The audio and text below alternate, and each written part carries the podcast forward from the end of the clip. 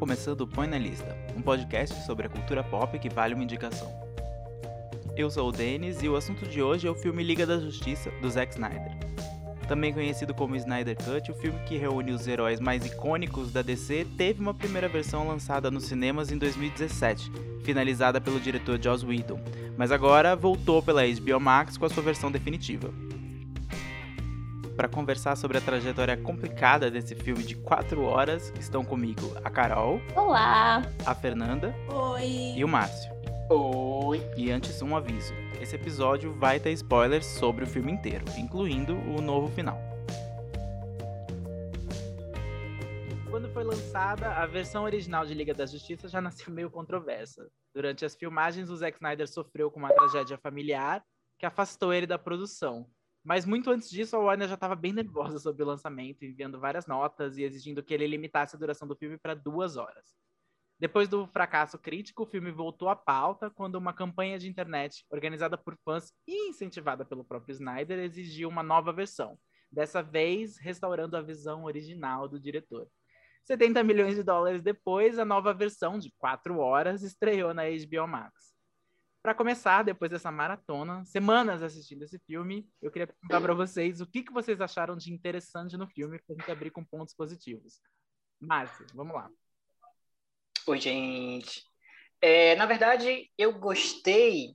Eu não lembrava do filme de 2017. Eu não lembrava de nada, assim.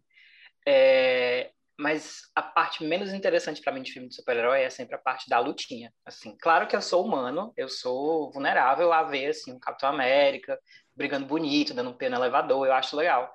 Mas, no geral, quando começa, né, a parte de plot, empurrada, eu acho meio fraco. Então, eu gostei bastante de como ele é, começou o filme, acho que as primeiras duas horas, que você só vê os personagens vivendo e conversando e se relacionando, ver o ambiente deles, assim, eu gostei bastante até. É, e fiquei surpreso de saber como não foi nada muito integrado junto com os filmes solos da Mulher Maravilha e do Aquaman, porque eu acho que tem, você tem ali um, um, pistas de um universo DC maior é, e bem coeso até, eu achei. Achei bem legal as interações entre os personagens no começo e tal até ali, é, é, especialmente quando o Flash aparece, né? Que o Flash é a pessoa que, que é uma pessoa, na verdade, que se expressa como uma pessoa e tem sentimentos. Carol, o que, que você achou de positivo no começo desse filme? É, eu também não lembrava de muita coisa de, de 2017, porque, né, a gente não lembra daquele filme. E eu fui uma pessoa que eu não assisti os outros filmes da DC, tirando os da Mulher Maravilha. Eu não assisti o Aquaman, eu não assisti o Batman vs Superman. Então, eu gostei como esse filme foi, foi um filme de Liga da Justiça em que eu consegui ver os outros personagens. Não era um filme assim que, ok, esse filme vai ser o Batman e o Superman lutando contra o super vilão impossível de matar. Ele, eu realmente senti que ele era um filme da Liga da, da Justiça. Eu não sabia, por exemplo, que o Cyborg ia aparecer. E eu amo o Cyborg. Quando ele apareceu, eu falei, nossa, é isso. Esse é o filme que eu queria. Ele tá aparecendo com todos os personagens que eu gosto. E, e é isso, eles são pessoas, eles têm uma história. São, são histórias curtas, mas são cenas muito bonitas de abertura. As cenas de abertura de todos os personagens são lindas. E isso me deixou muito feliz, assim. E, e eu também gostei como eles se uniram como grupo, porque eu achei que ia ser mais rápido, ia ser uma coisa eu vou ligar para essas pessoas, elas vão chegar porque afinal eu sou o Batman e eu sou rico, e, e, a gente vai destruir o vilão. Mas não, rolou uma coisa de tá, você precisa conquistar cada um deles, de como eles vão entrar para o grupo. E isso eu gostei muito. Eu, eu falei, eu ficaria nesse filme por hora se ele fosse isso.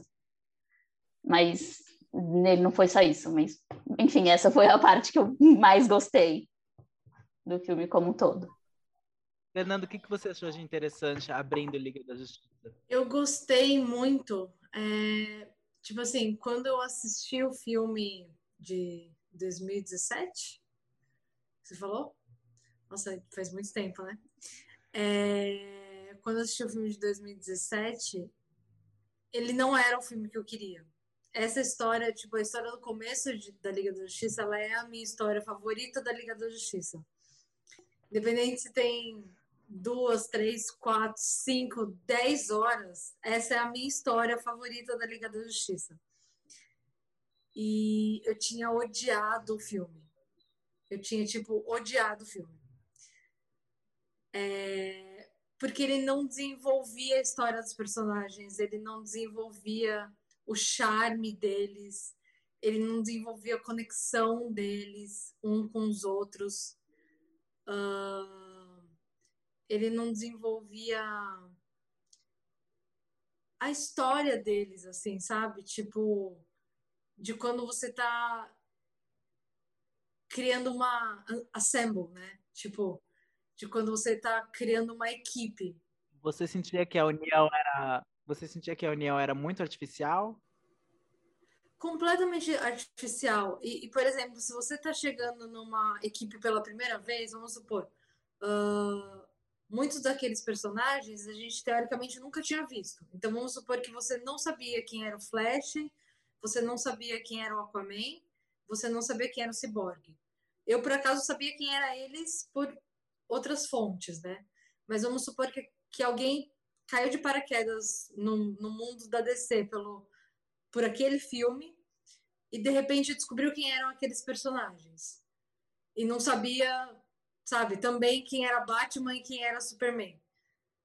Aquela pessoa ia assistir. Pode acontecer, pode acontecer, né? Mas eh, vamos supor que você caiu de paraquedas, assim, você estava dormindo embaixo de uma pedra. Se você estava dormindo embaixo de uma pedra, você ia querer voltar para sua pedra. Porque você ia odiar completamente aqueles personagens. Eles não tinham nenhum carisma. Eles não tinham nenhum carisma. Você não sabia quem eles eram. Você não, você não ia conseguir, tipo, construir a história deles. É, você não ia conseguir, tipo, falar, sei lá, quem eles são, sabe? E, e por mais que a história do Aquaman, com ele jogando a camisa de volta para aquela menina, sabe? Pra galera. Pra galera seja meio tipo, what? Aquilo cria a história da, da galera, entendeu? Tipo, aquilo cria, aquilo cria uma história de tipo, cria um, um, uma ambiência, sabe? Cria cria, uma, cria alguma coisa.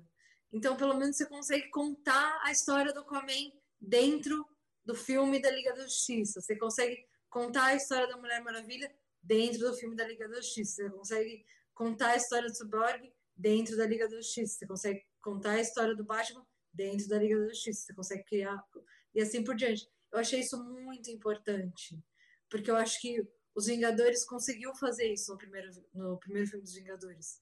E a Liga da Justiça não conseguiu. Então agora eles conseguiram fazer isso.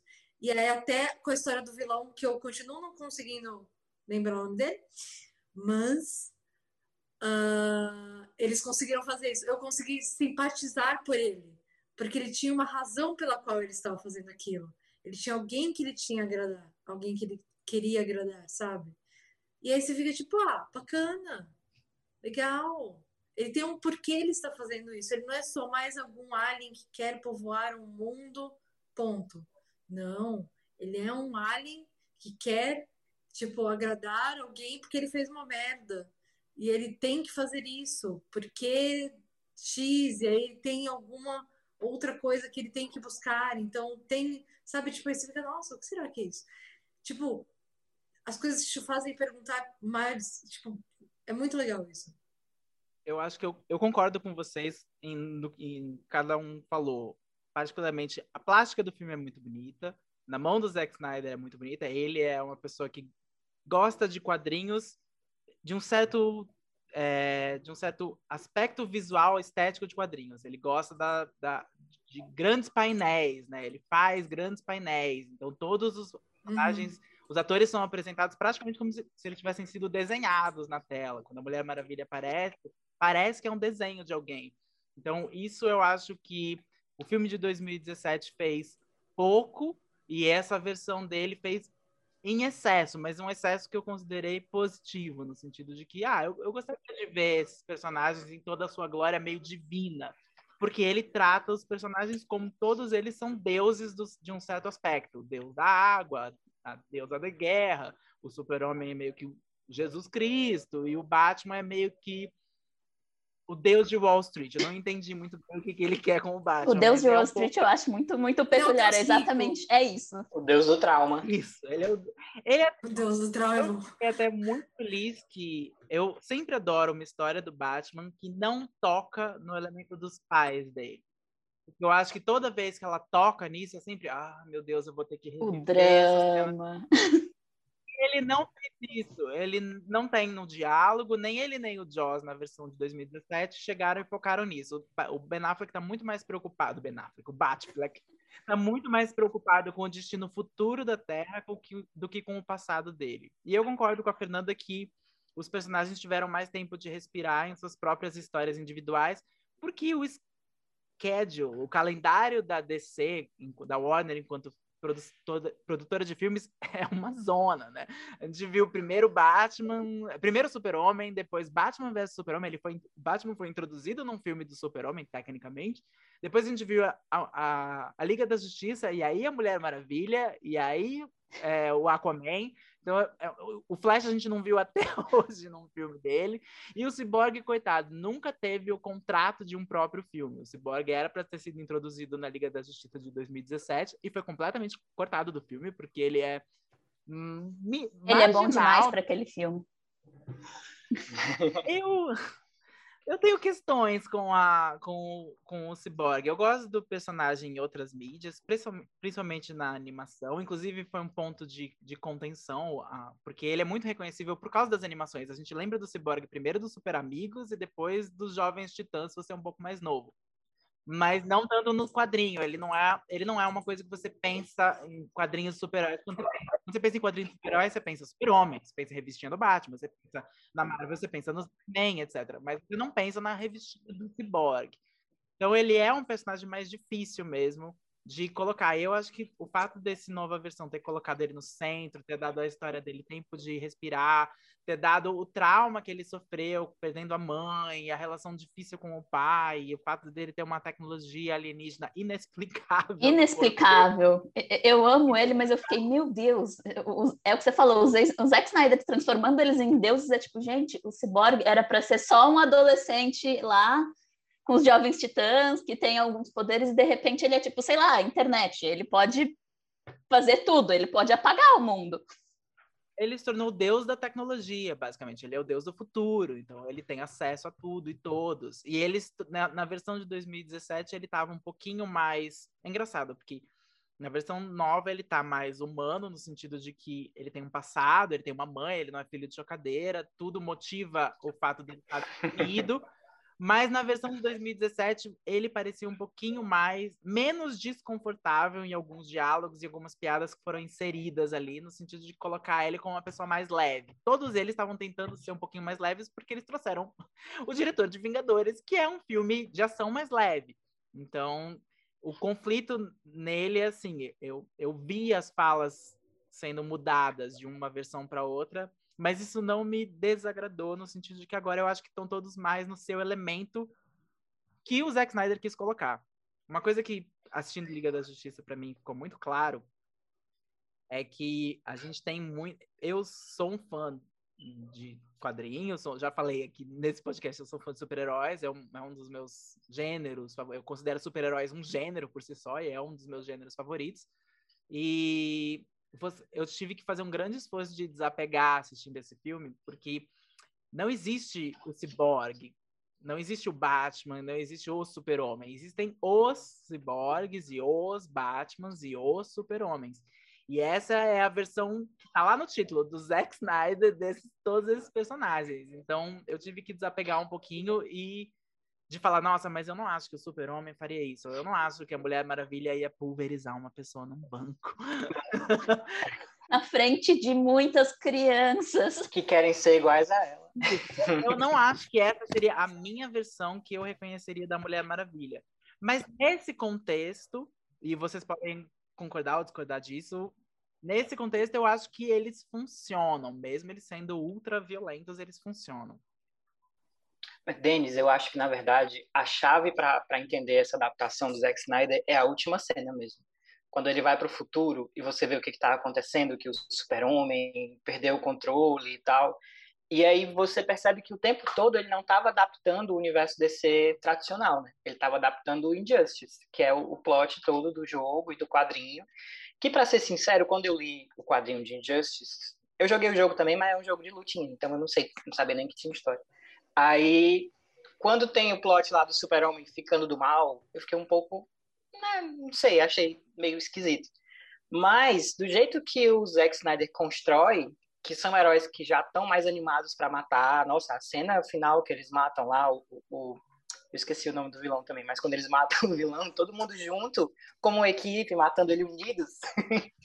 e, e, e, o jeito que o super-homem se expressa, é, é, você não tem exatamente um tempo de ver ele sendo um, super-herói nos dois filmes, né? Nos três filmes em que ele aparece eu acho, na verdade, que ele, o Snyder ele criou uma base muito boa para o universo de Injustice, que não estava no, é, é, não estava no quadrinho, não estava no videogame. Aí, quando isso meio que fechou para mim, eu, ah, então é isso que ele está, é para aí que ele está indo. Aí fez muito mais sentido, inclusive a caracterização de todo mundo envolvido, assim. Inclusive o fato de o Batman estar tá muito mais humano do que é, é o Super-Homem em si, né?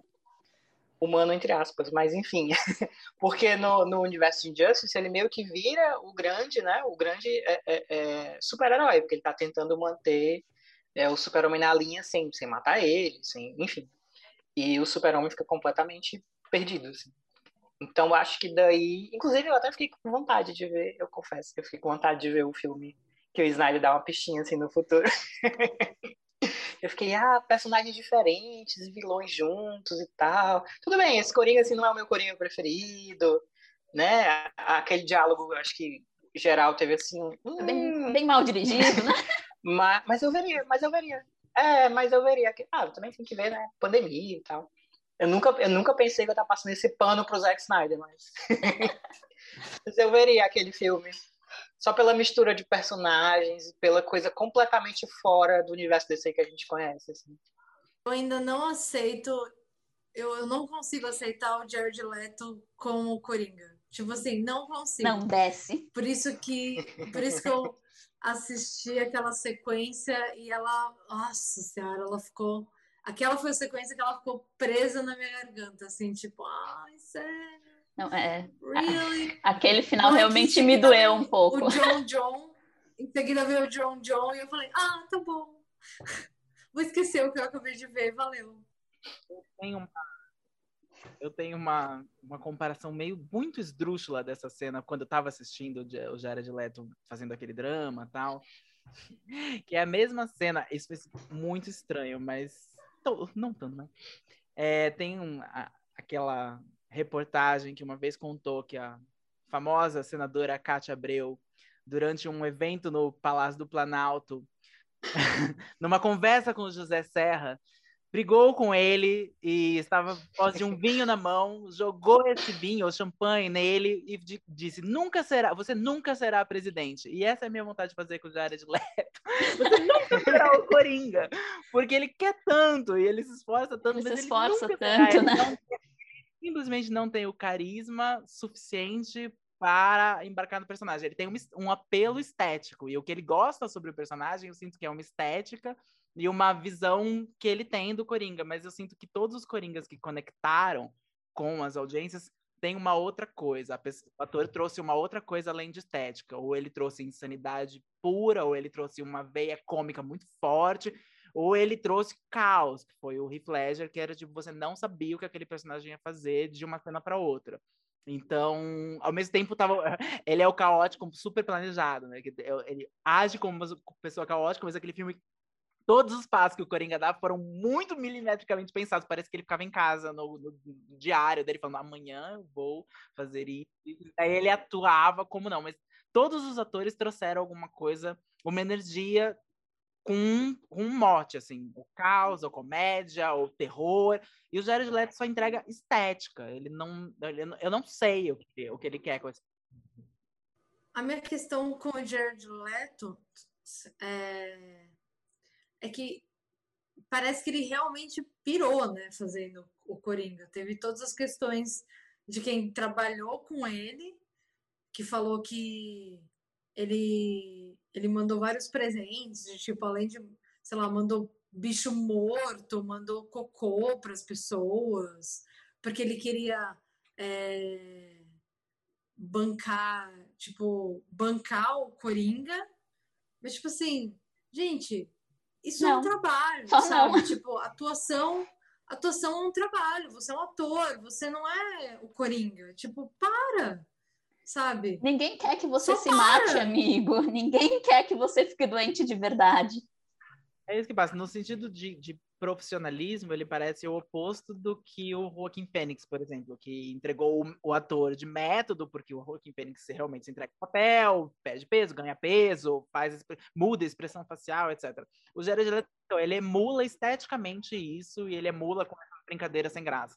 Mas eu acho que isso é incentivado, infelizmente, eu acho que isso é incentivado por esse universo que o Zack Snyder criou. Um o, que eu ia falar é que eu, eu, realmente acho que isso, eu acho muito perigoso o Zack Snyder fazer o Coringa, justamente porque o Zack Snyder é uma pessoa de estética. Se você entrega para uma pessoa de estética na mão de um ator de estética um personagem como o Coringa, não tem como funcionar.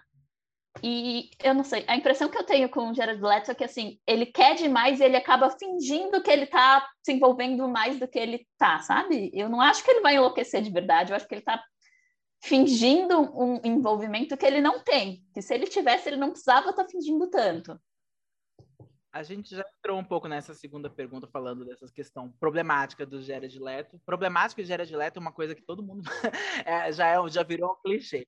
Mas eu queria é, perguntar para vocês o que não funcionou. O que, que vocês acham que não funcionou nessa nova versão de quatro horas que eles tentaram passar? E eu já queria já abrir, emendando com o Jared Leto, que o que eu acho que não funciona para mim, não importa o quanto esse filme seja bonito, não importa quantos personagens estejam, tenham agora um tempo e uma história um pouquinho mais coesa, é que, infelizmente, eu não acho que o Zack Snyder é um bom diretor de atores. Eu não acho que a direção de atores é boa. Então, por exemplo, o Jared Leto já é difícil de controlar no set. Ele foi difícil de controlar no Esquadrão Suicida, por isso que ele não voltou para o filme da Arlequina, porque acho que foi difícil a relação de trabalho.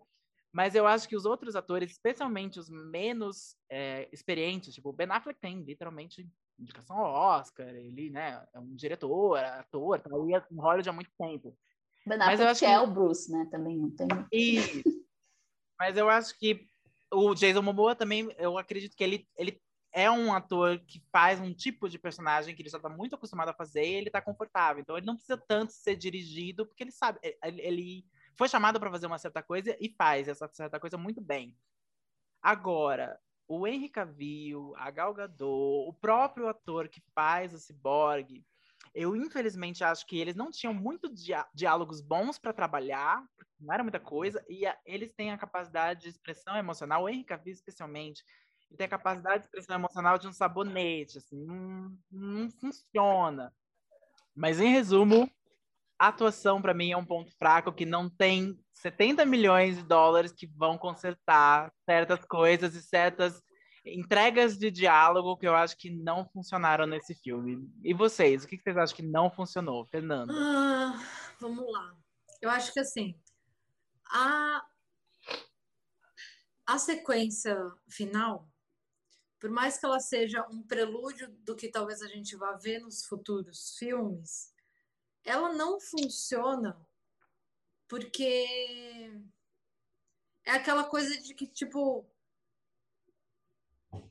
a menos que o Batman seja um ser superdotado Olha. que vá saber o futuro, você não pode. Ele quase é. Então, mas ele não é, né? Porque daí ele saberia que os pais dele iam morrer. Ponto. Talvez o Alfred seja.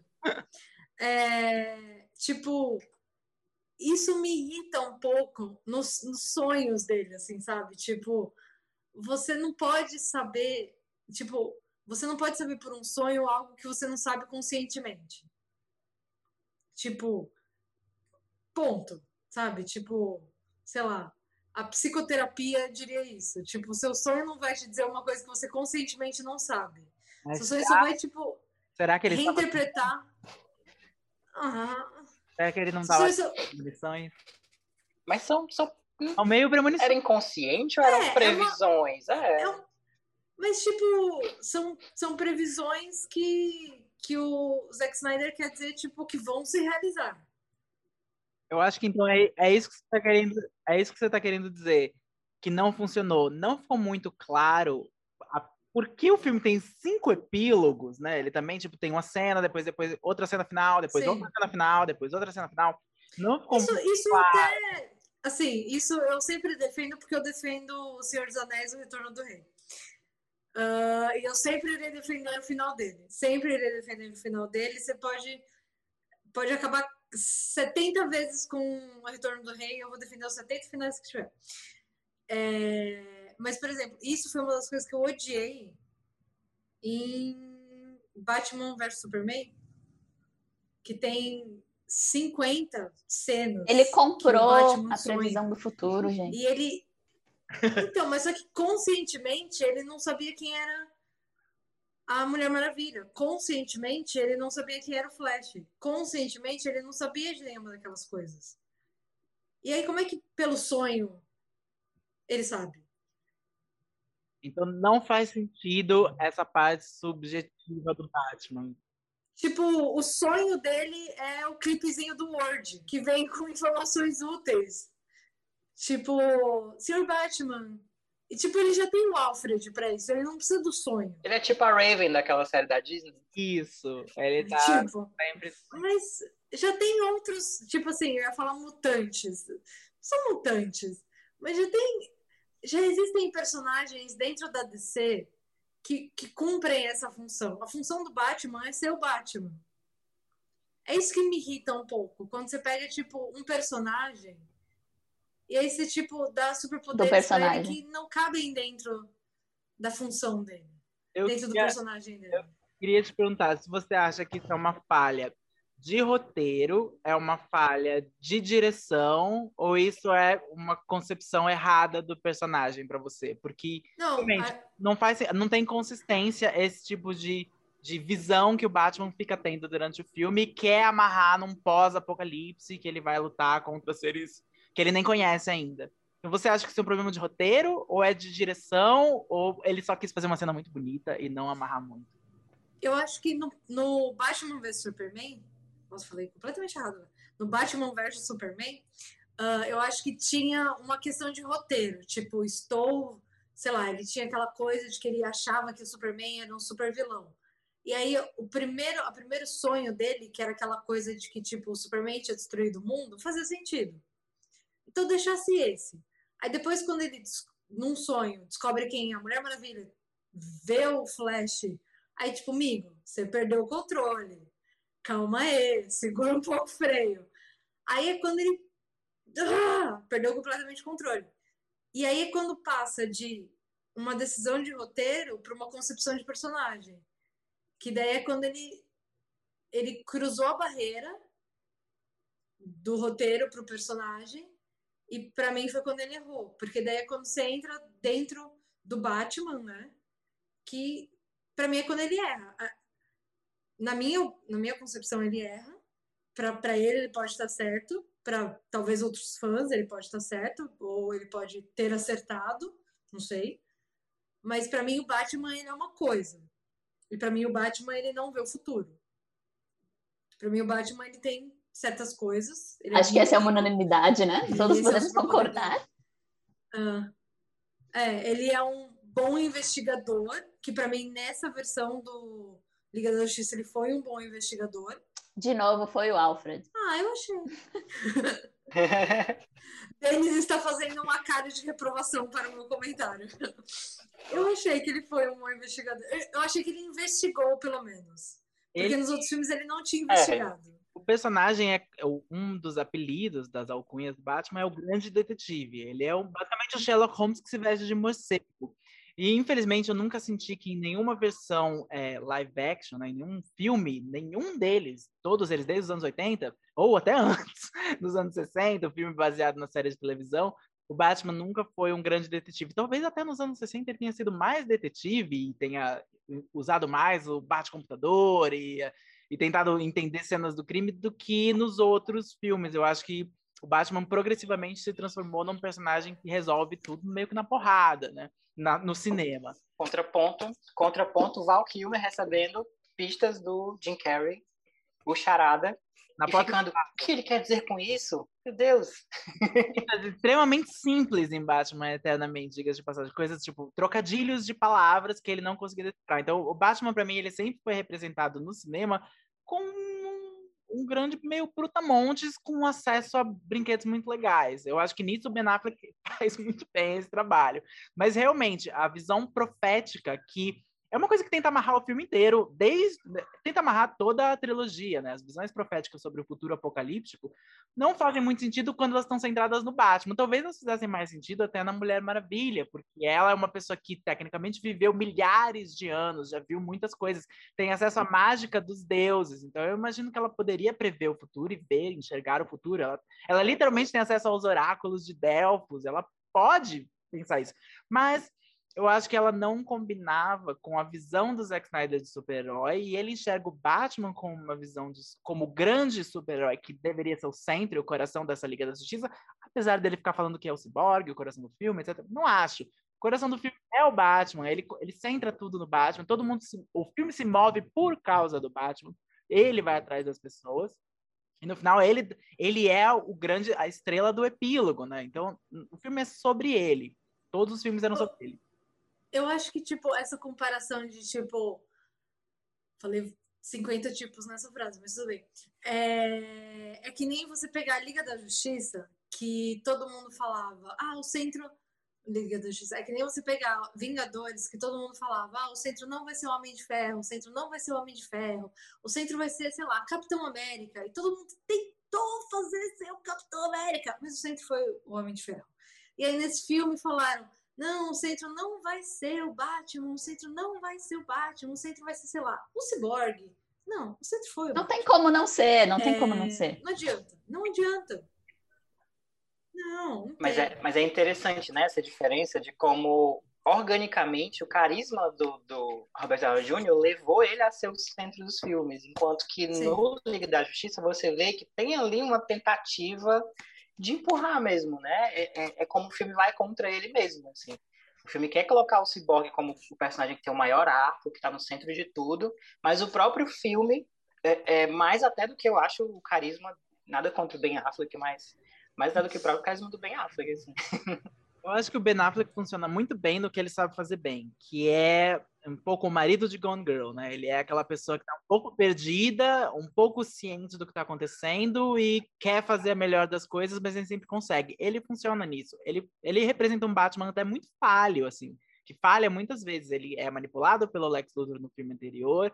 Nesse filme ele tenta fazer a equipe funcionar, mas é difícil fazer a equipe funcionar. Então, assim, ele tá. Ele, para mim, é o centro do filme. Infelizmente, eu acho que o Ray Fisher ele foi artificialmente colocado nessa posição por, por motivos externos ao filme.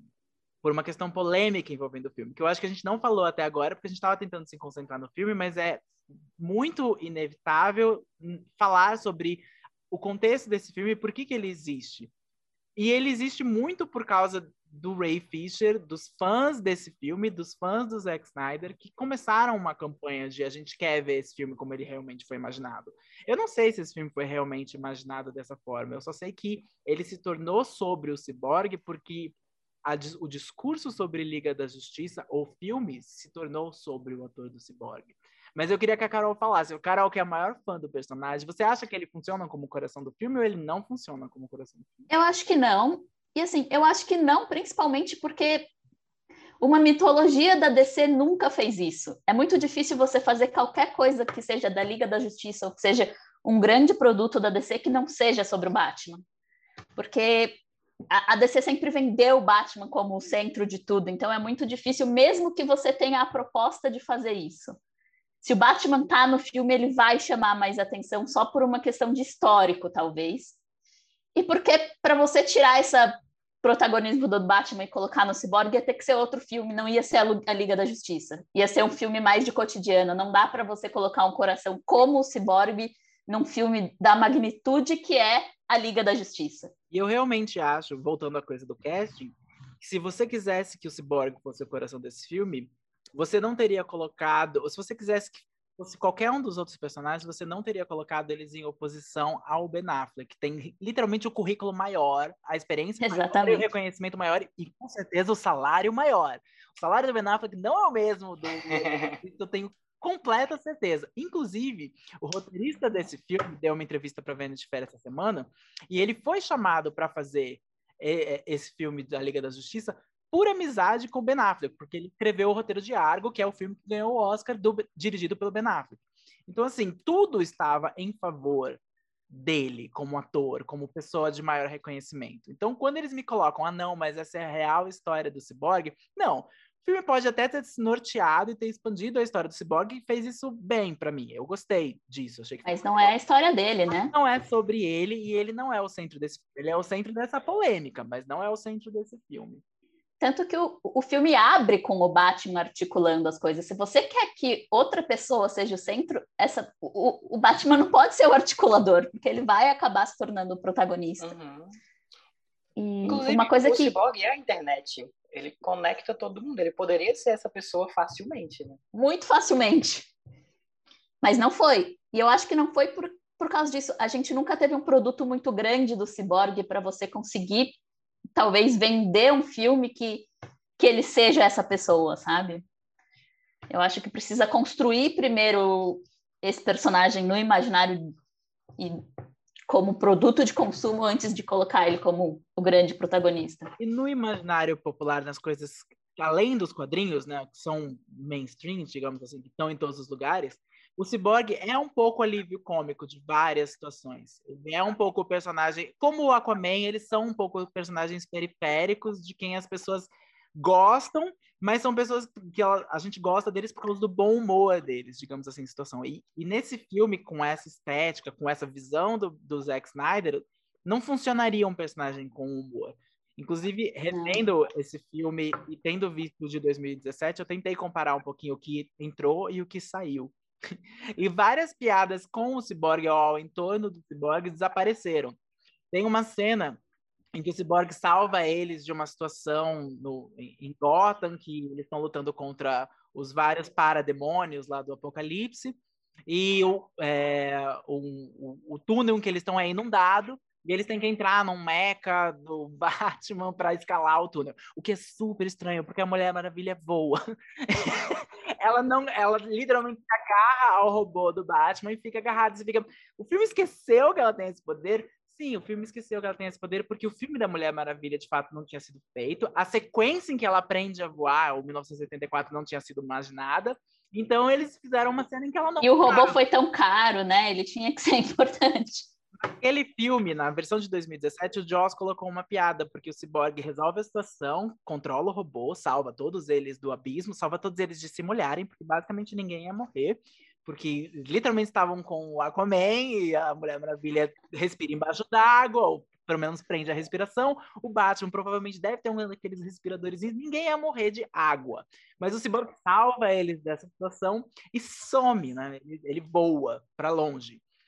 E o Joss colocou uma cena, colocou apenas um diálogo do Flash, que era o maior alívio cômico dele. A gente nem falou muito do Flash aqui. Falando, eu não acredito, ele acabou de abandonar a gente? Ele fala, did he ditch us? Porque ele simplesmente saiu voando sem nenhuma explicação. Ou seja, fazia sentido com o Cyborg engraçado, ou estando em um contexto engraçado, mas não faz sentido nenhum com o Zack Snyder fazer uma piadinha de, meu Deus, ele acabou de nos abandonar? Eu não acredito. E aí isso foi cortado da nova versão muito do Flash foi cortado na nova versão, muito do humor do Flash foi cortado, apesar de ainda ter as piadas, ele ainda ser o comediante da equipe. E eu achei que funcionou melhor cortar um pouco das piadas dele, mas eu também não acho que o Zack Snyder dirigiu bem o Ezra Miller. Eu gosto e acho o Ezra Miller bom, mas eu não acho ele tudo. Eu, eu inclusive prefiro o Grant Justin, o Flash da televisão. Eu acho que ele tem um pouquinho mais de coração que o Ezra Miller. Mas isso é uma eu, eu acho que o Ezra Miller estava num filme diferente do resto das pessoas, né? Ah. Quando ele aparece, ele tá em outro nível de energia, ele tá em outro nível de, de atuação. E eu acho que também não é o, o papel ideal pro Ezra Miller, assim, eu, eu vejo o Ezra Miller como pegando, fazendo papéis humanos de verdades, assim, até tem um, um alívio cômico, às Vocês vezes ele acham? faz uma coisa, mas colocar uma coisa com poder de salvar o mundo, assim, para ele eu acho que só não, não orna muito. Vocês a vida de, a, aquela cena incluída dele salvando a Iris, que não existia ah. no filme de 2017? Eu acho que isso me ajudou a saber a história do personagem. Assim como os outros, me ajudou um pouco a contar a história do Flash. Saber que ele é tipo um cara que faz as coisas que ele, que ele supõe que sejam certas e não fica para ser aclamado por isso, assim, sabe? Ele tenta fazer e depois sai de fininho. Você não sentiu um tom estranho naquele resgate, em que ele basicamente fica admirando a mulher que tá para morrer e tirando literais salsichas do rosto dela e colocando ela no chão muito calmamente, depois desaparecendo. Eu senti aquela cena, eu teria cortado aquilo. Eu achei que é o Zack Snyder tentando fazer comédia e nenhum editor falou, e amigo, você não consegue fazer isso muito bem. Eu fiquei incomodada, porque, tipo, a gente sabe o que que tá rolando com o é, Ezra, Ezra, Ezra nossa. É, Ezra Miller. César. Ezra Miller. César. o César. César Miller. o César Miller. o César Miller. Uh, fora né, das filmagens. Sobre, tipo, as acusações que estão rolando. Mais um capítulo de drama de Liga da Justiça fora de Liga da Justiça. Exatamente. E aí eu fiquei, tipo... Ai, eu gostava dele, eu não gosto mais dele. Gente, eu não sabia que tinha acusações. Me fala aí, é. o que, que foi? O que aconteceu? Era um carisma que dependia da pessoa dele e, e, e ele quebrou isso. E ele quebrou isso. Ele socou uma mina numa loja. Caramba. A mina foi pedir, tipo, autógrafo. E falou, ah, Basicamente. Finge que, finge que você tá me dando um soco. E ele começou a socar a mina na cara. É, o que eu acho que aconteceu foi, tipo, ele usou muitas dorgas, ele se perdeu nisso. E é, é. isso que aconteceu. E daí as pessoas na rua falam coisas brincando pra ele, ele vai lá e leva a sério. Tem um vídeo sobre isso que acabou viralizando. É, é, é uma coisa, digamos assim, não é super pesada, não é uma coisa super violenta. Mas é uma coisa estranha.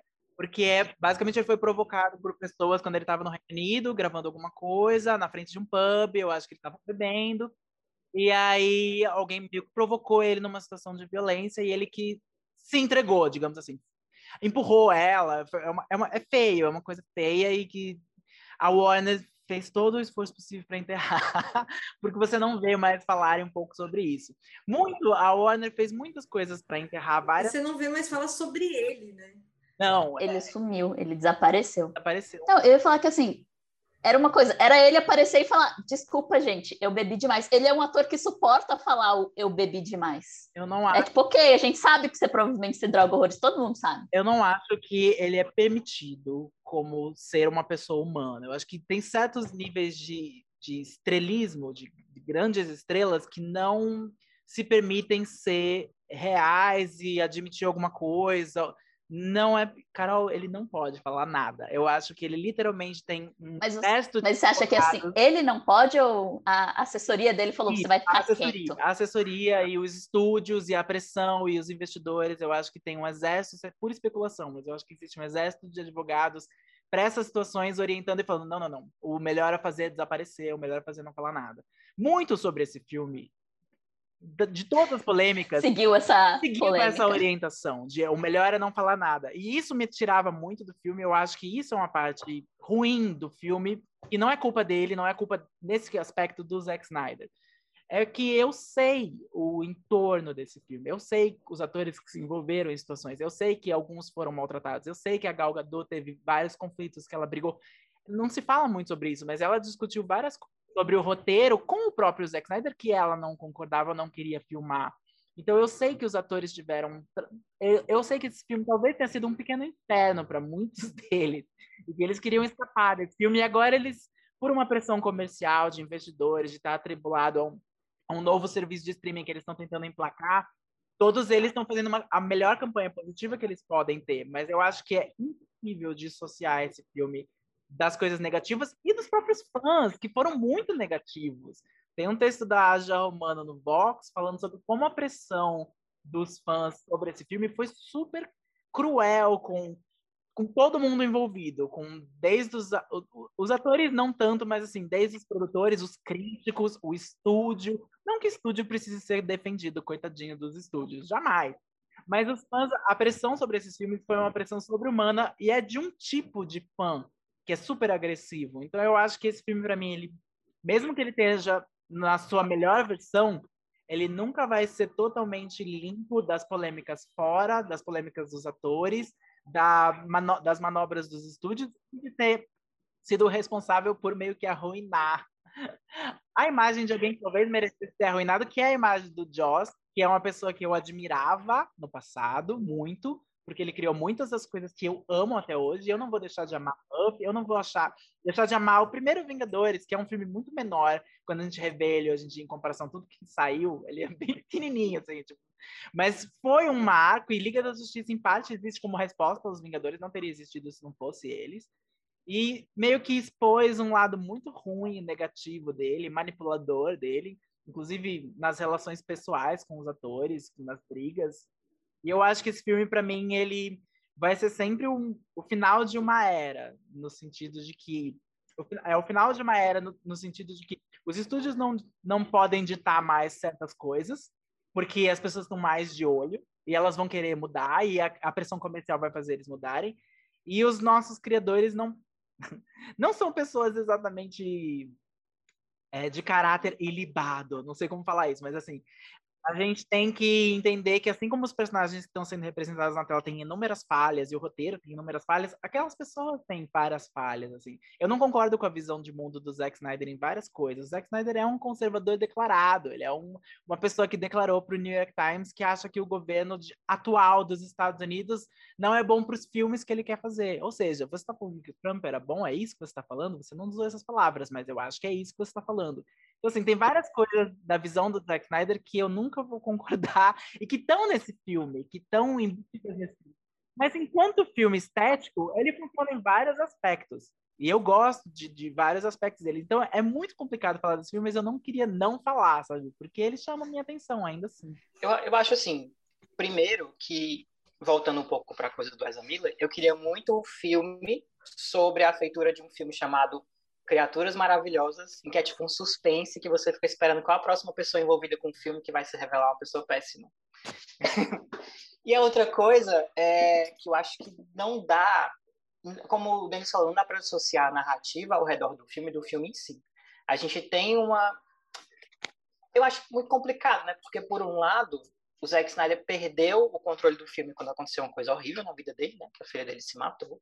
E ele ter a chance de concluir o filme da visão dele é um negócio que eu acho até interessante, assim, vai um pouco na contramão dessa ideia de estúdios do modelo que a gente tem hoje, né? De estúdios mandando em tudo, todos os Star Wars dando errado, várias franquias dando errado por causa de estúdios. Mas, ao mesmo tempo, é como o Denis disse, assim, é, é, o cara é objetivista, o cara tem uma interpretação de texto, assim, muito falha, é, então eu fico feliz, na verdade, que esse seja o fim de uma era. Eu acho que ele ter tido a. Eu não sei nem se é ousadia, assim, de fazer um, um gancho para um próximo filme que não vai existir. na verdade, eu acho que foi a melhor coisa que ele fez, assim. Porque é, acabou aquilo ali eu estou muito feliz de não ver mais aquela representação do, do Dark Side, eu estou muito feliz de não ver mais aquela representação do Quarto Mundo, eu estou muito feliz de não voltar mais para aquele universo. Eu acho que foi um experimento, eu acho que como evento cultural, como coisa que aconteceu, é muito interessante, né, da gente ver. Eu acho interessante também como a existência desse filme meio que abre a porta para as pessoas serem mais sinceras sobre o projeto da versão do Whedon, seja o roteirista, sejam os atores, para a gente ver como é que foi isso. E, e, eu queria, na verdade, que isso acontecesse com vários outros filmes, especialmente o último Star Wars. Mas é isso, né? Não dá. Eu tenho a impressão de que a narrativa sobre esse filme vai sobreviver muito além do filme, assim. Porque hoje a gente analisa ele meio que em relação ao corte passado, e a gente pensa, poxa, eu pelo menos, né, eu pensei, ah, esse filme faz muito mais sentido, esse filme tem um arco muito melhor, esse filme é, é, é interessante, tem coisas interessantes nele. Mas ao mesmo tempo, quando você toma o filme pelo filme, também tem várias coisas que não funcionam, né? Ele fez O Senhor dos Anéis, inclusive ele fez o flashback para a Grande Batalha, ele fez os 50 finais, E são escolhas assim que eu fico assim, por quê, né? Se você tinha a tarefa de fazer um filme que apresenta o universo, que apresenta todas as pessoas, por que fazer essa história super operática? Por por que não fazer os marcianos brancos? Por que não fazer, sei lá, o desenho da Liga da Justiça? Sim. Mas é isso, eu acho que é até difícil falar sobre o filme sem entrar nessas outras milhares de coisas. Né? Até, tu falou pontos positivos, eu tenho vários, porque eu estou comparando com uma versão desse filme que é horrorosa. Assim. Daqui a seis meses, inclusive, de quando o filme estreou para agora que a gente está gravando esse podcast, eu já esqueci uma boa parte do filme. Assim. especialmente as últimas duas horas, eu já não tenho muito assim, eu sei mais ou menos o que acontece, mas já tá super. Eu acho que ele vai passar, assim. Ele vai passar e, e é isso. E a gente vai seguir adiante, mas essa história sobre o filme não não, não vai ser esquecida tão cedo. Pra terminar, por que, que vale a pena pôr o Zack Snyder, Liga da Justiça, na lista? Fernanda, por que, que vale a pena? Nossa, é difícil, mas eu acho que se você quer ver o começo da Liga da Justiça, vale a pena você reservar o tempo de quatro episódios de uma série da Netflix para assistir esse filme de quatro horas. Tipo, você, eu sei que você aí que está nos ouvindo, você faz um binge de quatro, quatro episódios de alguma série aí, né? De vez em quando, eu sei, eu sei que você faz, eu sei que você faz. Então, ao invés de fazer um binge aí, hoje, amanhã, algum dia, assiste esses quatro capítulos, eu acho que foram mais que quatro capítulos, uh, de Liga da Justiça. Vale a pena. Vale a pena porque é o começo dessa história. Uh, e se você assistiu o desenho na sua infância, eu assistia e eu amava. E eu acho que esse filme é o filme que conta a história da Liga da Justiça Unlimited, sem limites, uh, que a gente assistia todo dia às 11h30 da manhã, ou era meio-dia, eu não lembro. Mas eu assisti enquanto eu almoçava, era muito legal. Mas sem a perfeita Mulher Gavião. Não, sem, sem a Mulher Gavião. Eu fiquei muito chateada com a Mulher Gavião. Ah. Márcio, vale a pena colocar a Liga da Justiça na lista? Eu acho que vale pela curiosidade, especialmente se a pessoa se interessa por esse discurso ao redor de filmes de super-heróis. Assim. Sinceramente, se você quer assistir um filme muito bom da DC da mesma época, eu colocaria na lista o Teen Titans Go to the Movies, que é o Cyborg né, que vale. Mas eu acho que vale a pena pela curiosidade, pelas, pelas figuras, né, bonitas imagens. Eu acho, sabe aquela hamburgueria que você vai, que tá naquele canal off, que tem aventuras, né, esportes radicais? Eu acho que esse filme vai acabar passando numa hamburgueria dessas. Aí vai estar tá tocando lá a musiquinha indie e vai estar tá o Liga da Justiça do Zack Snyder, a versão preto e branco, né, que ele vai lançar também. É, lá no fundo, para você saber que aquela hamburgueria é descolada, estética e tal, não sei o quê. Mas é isso, eu concordo com a Fernanda que, que inclusive eu até recomendaria voltar para o desenho, que o desenho não envelheceu mal, assim, é muito bonito. Se você quer conhecer o Batman, o desenho do Batman é ótimo. Liga da Justiça, o desenho da Liga da Justiça é ótimo, na verdade.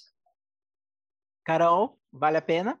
Eu acho que vale, porque além do que o Márcio e a Fernanda falaram, eu acho que ele tem um poder de síntese muito bom do que foi ou que tem sido o universo DC esses anos, assim.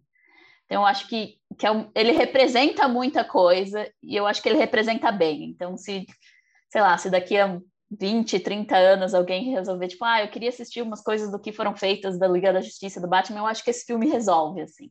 Ele apresenta os personagens, ele dá um, um tom de história ok ele é meio sofrido de assistir de quatro horas também, mas, mas você pode dividir, eu dividi, então tá tudo bem.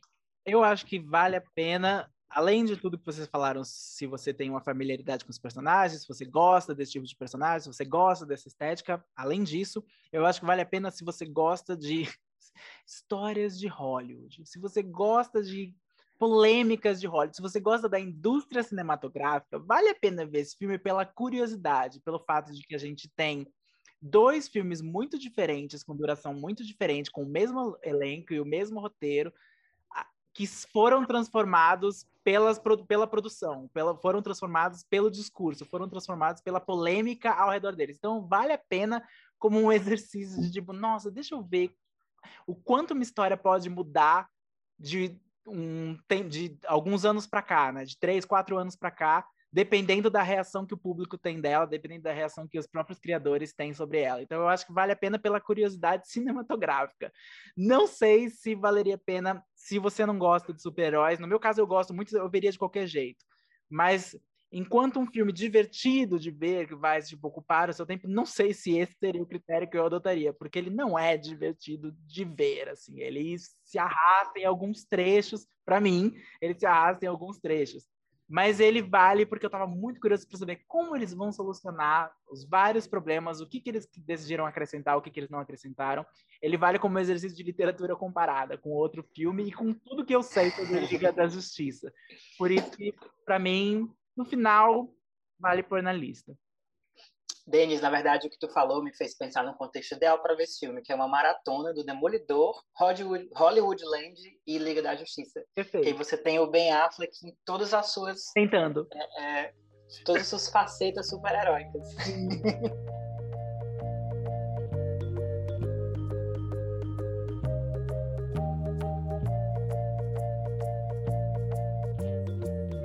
E vocês que estão ouvindo a gente, o que vocês acharam do Snyder Cut? Comentem com a gente nas redes sociais ou mandem uma mensagem para o e-mail põe na lista tudo junto, arroba gmail.com. Na lista arroba gmail.com. O Põe na Lista é um spin-off do podcast Spoilers Talk Show. Ele tem aparecido no antigo feed do Spoilers, mas também está em um novo feed chamado Põe na Lista. Segue a gente lá. Obrigado, Carol, Fê e Márcio. A música tema é Weekend in the City, do Silent Partner, e o Põe na Lista agora volta no próximo mês. Até mais!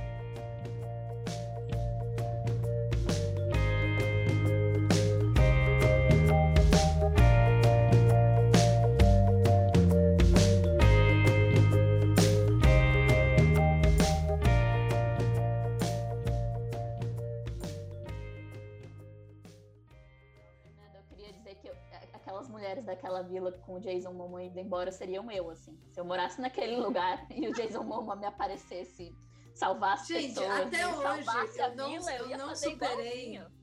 Eu ia ser Eu não superei o dia da- joga. da, da Comic Con. Assim, aquele momento é tipo Ah. uma fada veio pra mim e falou: Fernanda, vai lá, se aproxima pra tirar fotos do Jason Momoa. Fui lá, me agachei, tirei foto, do nada aquele homem levanta, vem andando na minha direção, porque ele se cansou de fazer responder perguntas imbecis. Eu levanto, ele vem em volta de mim e coloca o braço. Assim.